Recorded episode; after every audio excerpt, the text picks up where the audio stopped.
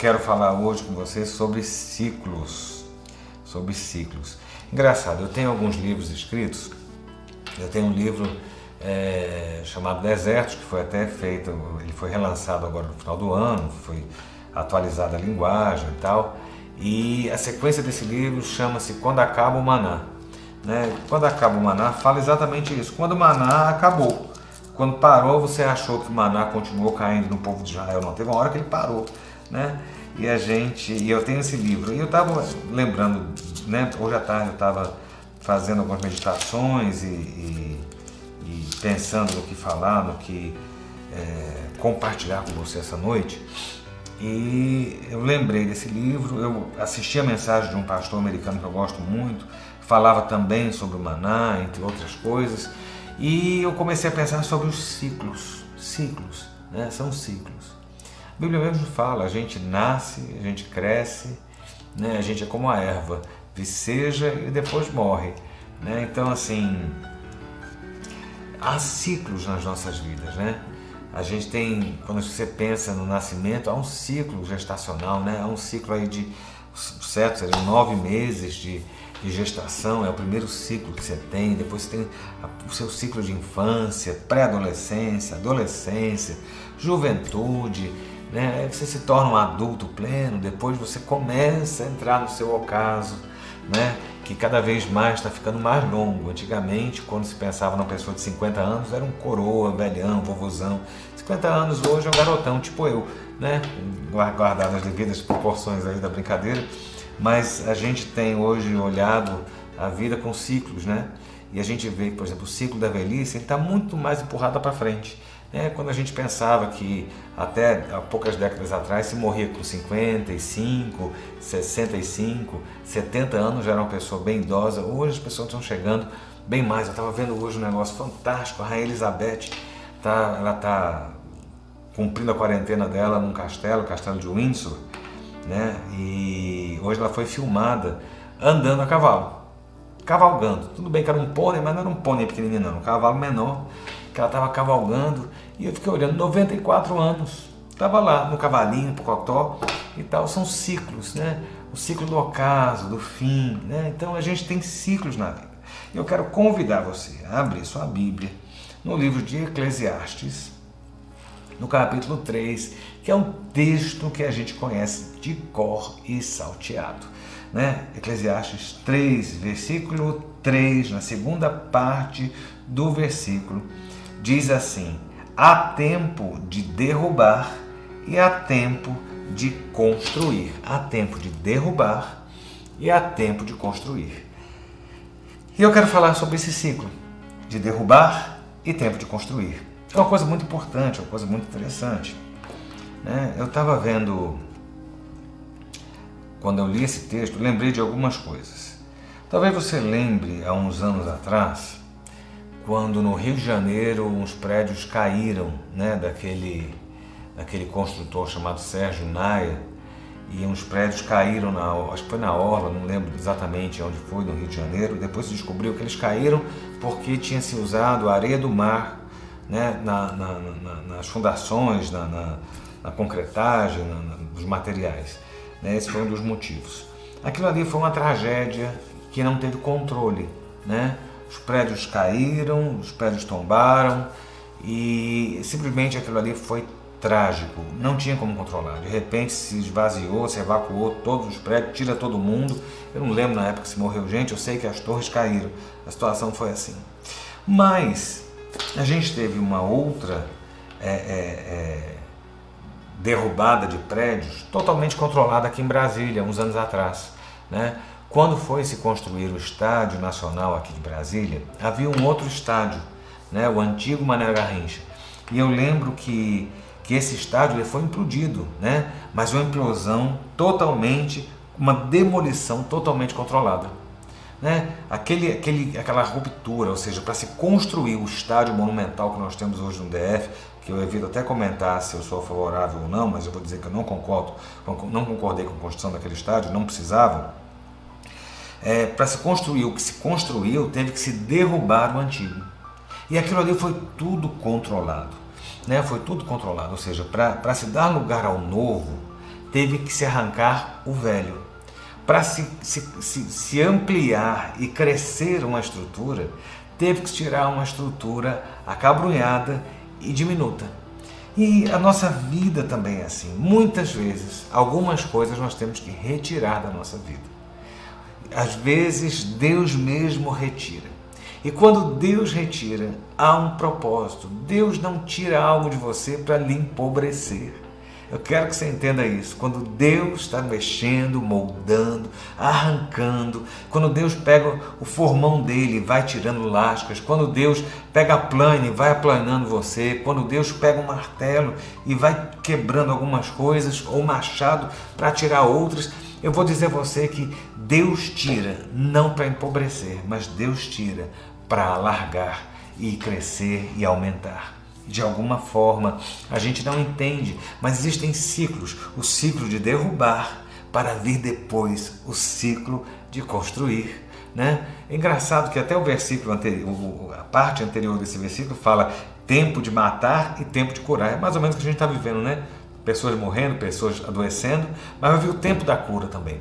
E aí ele continua, olha, tempo de derrubar e tempo de construir, né? Às vezes para se crescer, a gente tem que derrubar, a gente tem que deixar, a gente tem que largar, a gente tem que, que virar a página para viver um novo momento, um momento de Deus, sabe? Esses momentos de ruptura, não são, e eu quero que você entenda que nem todo momento de ruptura ou de aparente perda é de fato uma perda vazia. Né? Você perder algo em Deus é, um, é dentro de um projeto, de um propósito de Deus maior, e a gente tem que aprender a confiar nessa forma. Né? Quando Deus tira, é porque Deus está trabalhando de outra forma para lhe trazer um novo momento. Se Deus fechou uma página da sua história, é porque ele está abrindo um novo capítulo.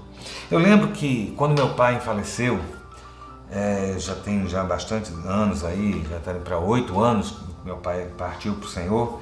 Eu lembro que minha mãe, é, a gente ficou muito preocupado com a mamãe. E ela, dela, dela tá sentindo muito, porque quase 50 anos de casado, uma vida que era um, um grudado no outro, dependia do outro, ela era muito dependente dele, então tudo era meu pai. De repente, papai partiu e a gente achou que mamãe ia afundar. E pelo contrário, mamãe floresceu de novo. Né? Ela começou a trabalhar na igreja, se tornou ativa e tudo mais. E um dia ela virou e falou assim: Olha, eu vivi tudo da vida de casada. Eu vivi as coisas boas, as coisas ruins. Eu tive todo o prazer do mundo, eu tive todo o amor do mundo, eu tive né, as brigas todas do mundo, eu tive tudo. Eu, completei, eu lembro dela falando, eu completei um ciclo. Deus fechou um capítulo e começou um novo. Né? E mamãe, ela floresceu e começou a dar mais frutos ainda nesse novo capítulo. E eu quero falar com você essa noite que muitas vezes, no momento de crise, a gente acha que, primeiro, a gente está vivendo um momento de tragédia. Para o mundo é tragédia.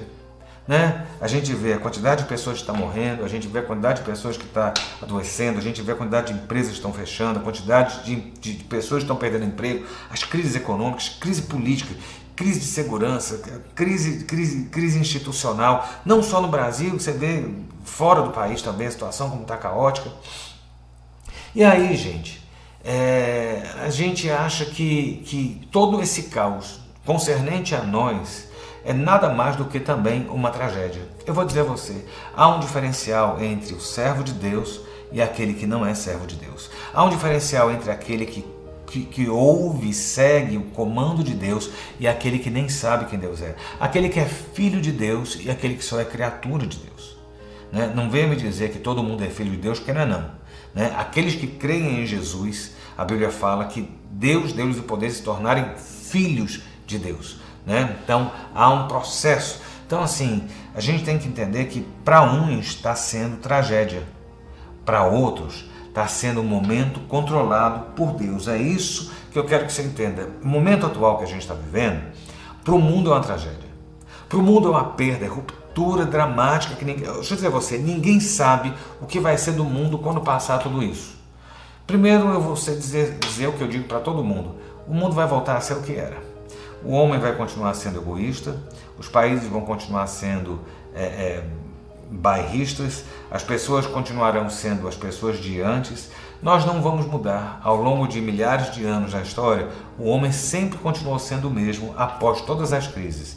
Não houve essa melhora, senão o mundo estaria ótimo, né? Senão o mundo, a gente chegaria no século XXI como a, civilização do amor, da paz, da plenitude, né? Assim, nós conseguiríamos criar o nirvana no nosso, nosso mundo. E não é assim, após duas guerras grandes, após pandemias, após catástrofes, após tantas coisas, o mundo só piorou. É só você ver como está tudo convulsionado. Né? Para o mundo pode ser catástrofe. Para nós, eu vou dizer o que é: é uma demolição controlada pelas mãos de Deus. Olha só, quando o estádio de Brasília foi ser implodido, né? engenheiros calcularam a quantidade de, de, de, de, de, explosivos, aonde seria necessário colocar cada pacote de explosivo e alguém teria um botão que essa pessoa iria apertar e quando ela apertasse, todo aquele conjunto de explosivos ia, ia botar a estrutura abaixo.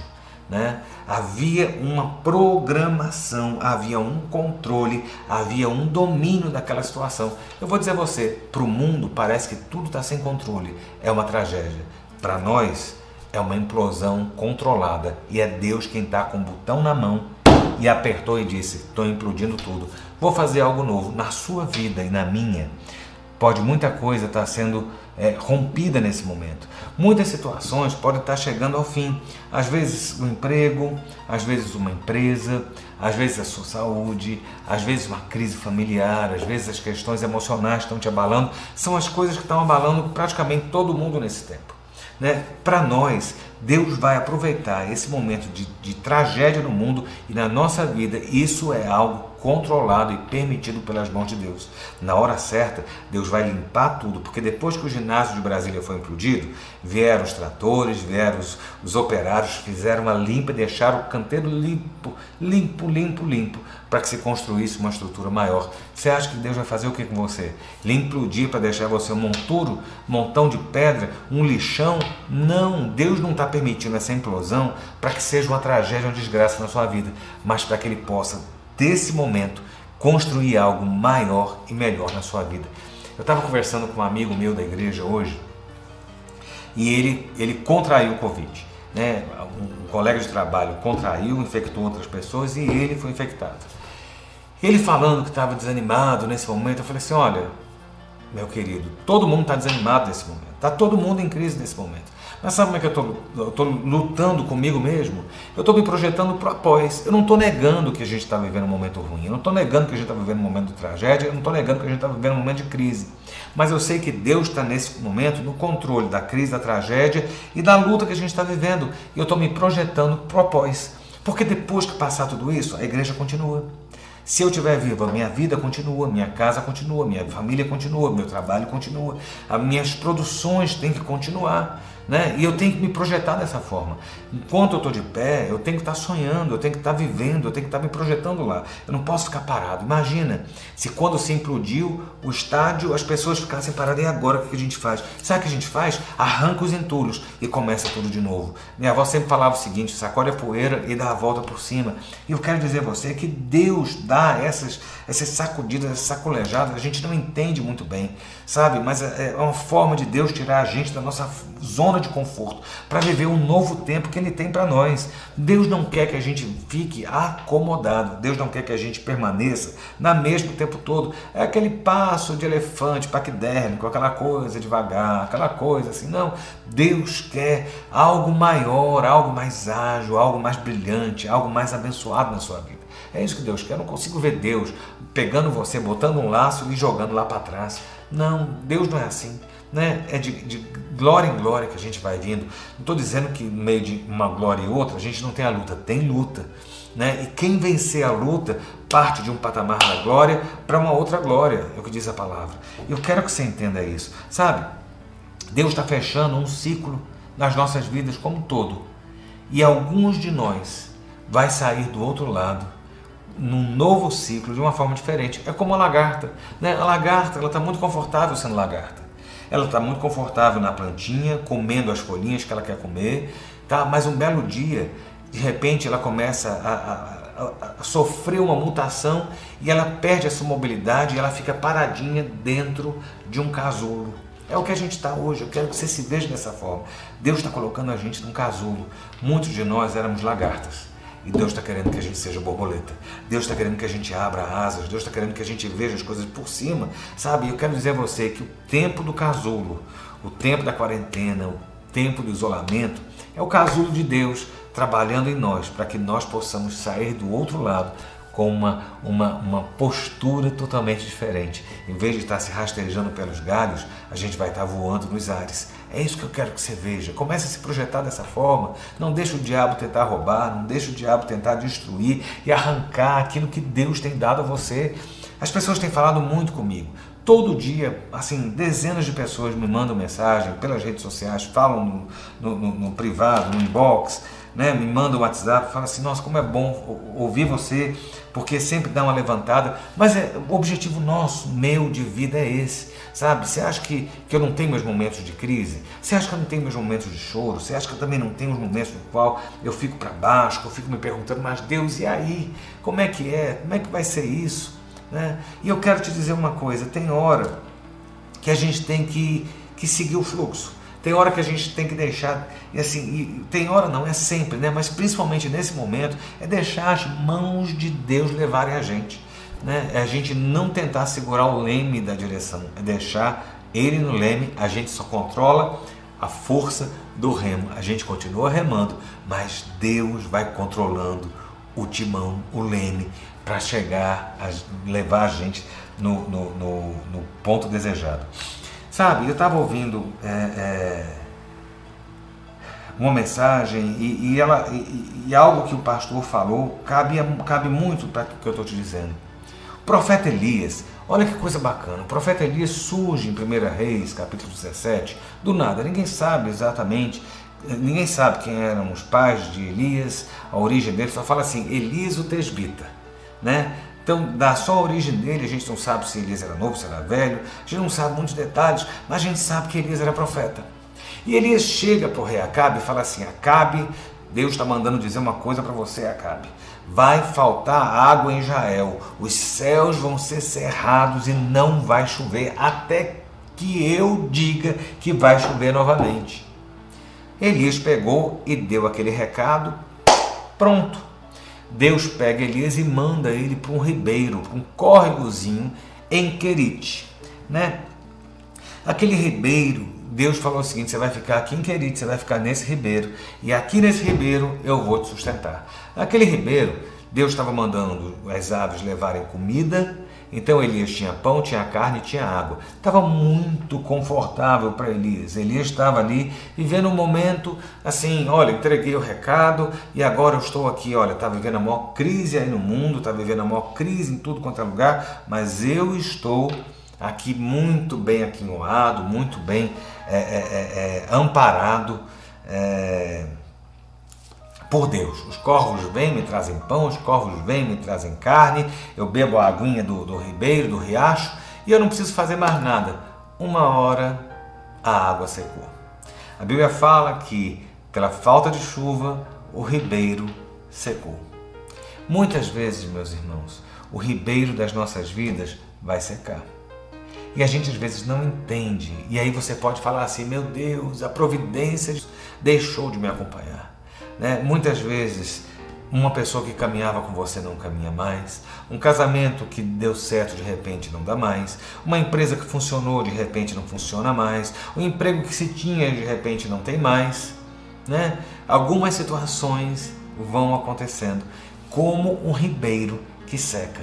Elias estava ali, ele estava muito confortável e muitos de nós tem estado numa zona de conforto. É ruim? Não. É pecado? Não. Mas Deus quer algo maior. Deus queria que Elias ficasse ali escondidinho em Querite, naquele riacho, bebendo água fresca daquele córrego e sendo alimentado tão bonitinho. Não, Deus tinha um propósito grande. Elias é um dos maiores profetas da Bíblia. Elias é um dos homens mais poderosos espiritualmente da Bíblia. E se ele ficasse inquerido, se ele ficasse ali naquele, naquele córregozinho, ele jamais atingiria o potencial que Deus determinou para a sua vida.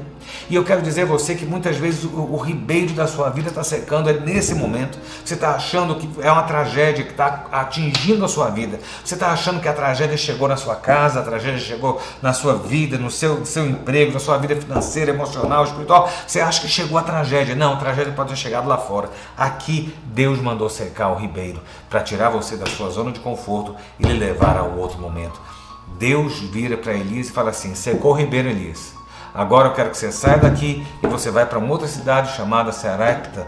E lá em Sarepta você vai encontrar uma viúva e ali começa o seu novo ciclo de ministério.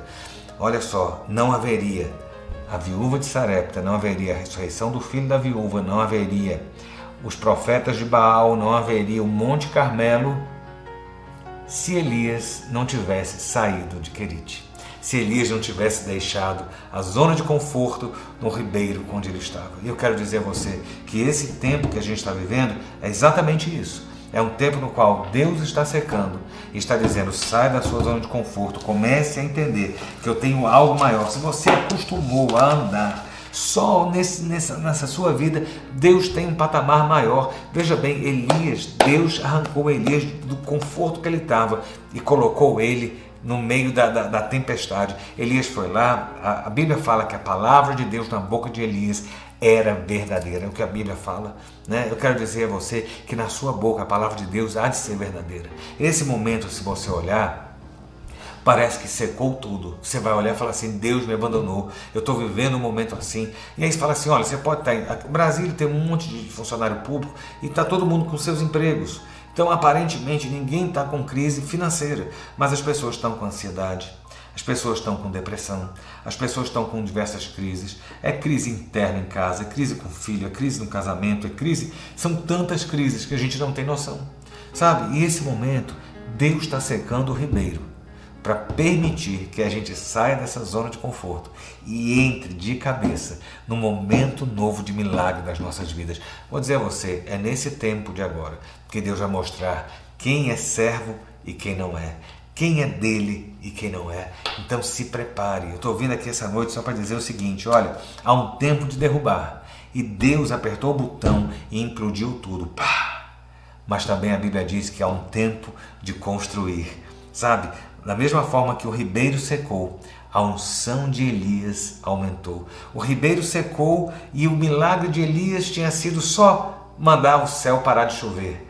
Quando o ribeiro secou e a aparente crise chegou, foi a hora que o milagre da ressurreição chegou nas mãos de Elias, o milagre da multiplicação chegou nas mãos de Elias, o milagre de descer fogo do céu chegou nas mãos de Elias. Receba do Senhor essa noite uma palavra para o seu coração de que se o teu riacho secou, é porque existe um novo momento profético e de milagres chegando na sua vida. Riacho seco nas mãos de Deus é, é, é sinal de que novos milagres e um novo ciclo se abrem na sua vida. Eu estou vindo aqui essa noite para te dizer só isso e te encorajar a estar de cabeça erguida, de cabeça erguida caminhando e olhando para o autor e consumador da sua fé, sabendo que é Ele quem está no controle. Aí fora, o mundo está perdendo o controle. Você olha para os Estados Unidos, você olha as manifestações do Brasil, você olha outros países, todo mundo em crise, né? Mas nós não estamos em crise, nós estamos em Cristo. E se nós estamos em Cristo, estamos na rocha que não se abala.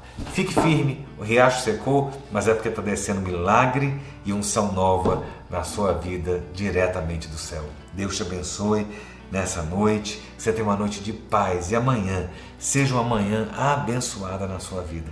Que você possa saber que o Deus que te manteve até hoje é o Deus que continua sustentando você. Vamos orar? Pai, nós te louvamos e te agradecemos por mais um dia, por chegarmos a mais uma semana e sabemos que o Senhor é aquele que tem nos conduzido, nos guardado e trabalhado em nossas vidas todo esse tempo. Deus, eu quero pedir Ó Deus, que o Senhor venha dar, ó Deus, graça, venha dar visão aos teus servos. Ó Deus, que se esse momento para o mundo tem sido de crise, para as nossas vidas há de ser um novo ciclo que o Senhor está abrindo, um novo ciclo de milagres, um novo ciclo de unção.